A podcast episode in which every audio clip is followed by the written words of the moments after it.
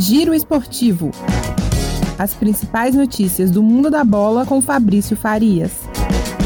Salve, salve, meu caro ouvinte, minha caro ouvinte do nosso Giro Esportivo. Mais uma quarta-feira de futebol e vamos começar o giro de hoje com Copa Sul-Americana. Daqui a pouquinho, 7h15 da noite, jogo de volta das quartas de final. O Ceará recebe o São Paulo no Castelão em Fortaleza. No primeiro jogo, tivemos aí a vitória do tricolor paulista por 1 a 0. Temos também jogo de volta pelas quartas de final na Copa Libertadores da América. Duas partidas. Às nove e meia da noite, Talheres Córdoba recebendo a equipe do Vélez Sarsfield no primeiro confronto na semana passada lá em Buenos Aires.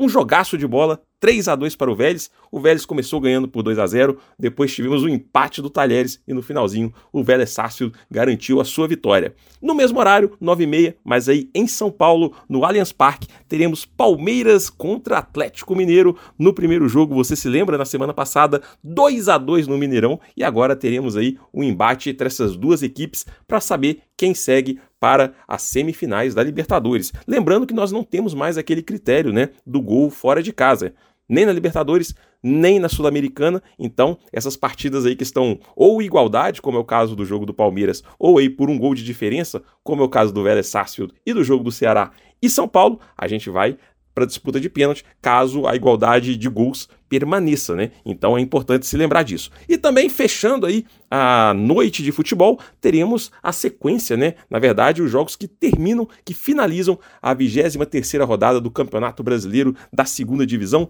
Três partidas na noite de hoje, rodada que começou ontem, na terça-feira. Bom, então às 7 horas da noite, o Náutico recebe a equipe do CRB em Recife. A Chapecoense recebe o Grêmio Novo Horizontino também às 7 horas da noite. E fechando, às 9h30, no interior de Santa Catarina, teremos o Criciúma jogando contra o Guarani.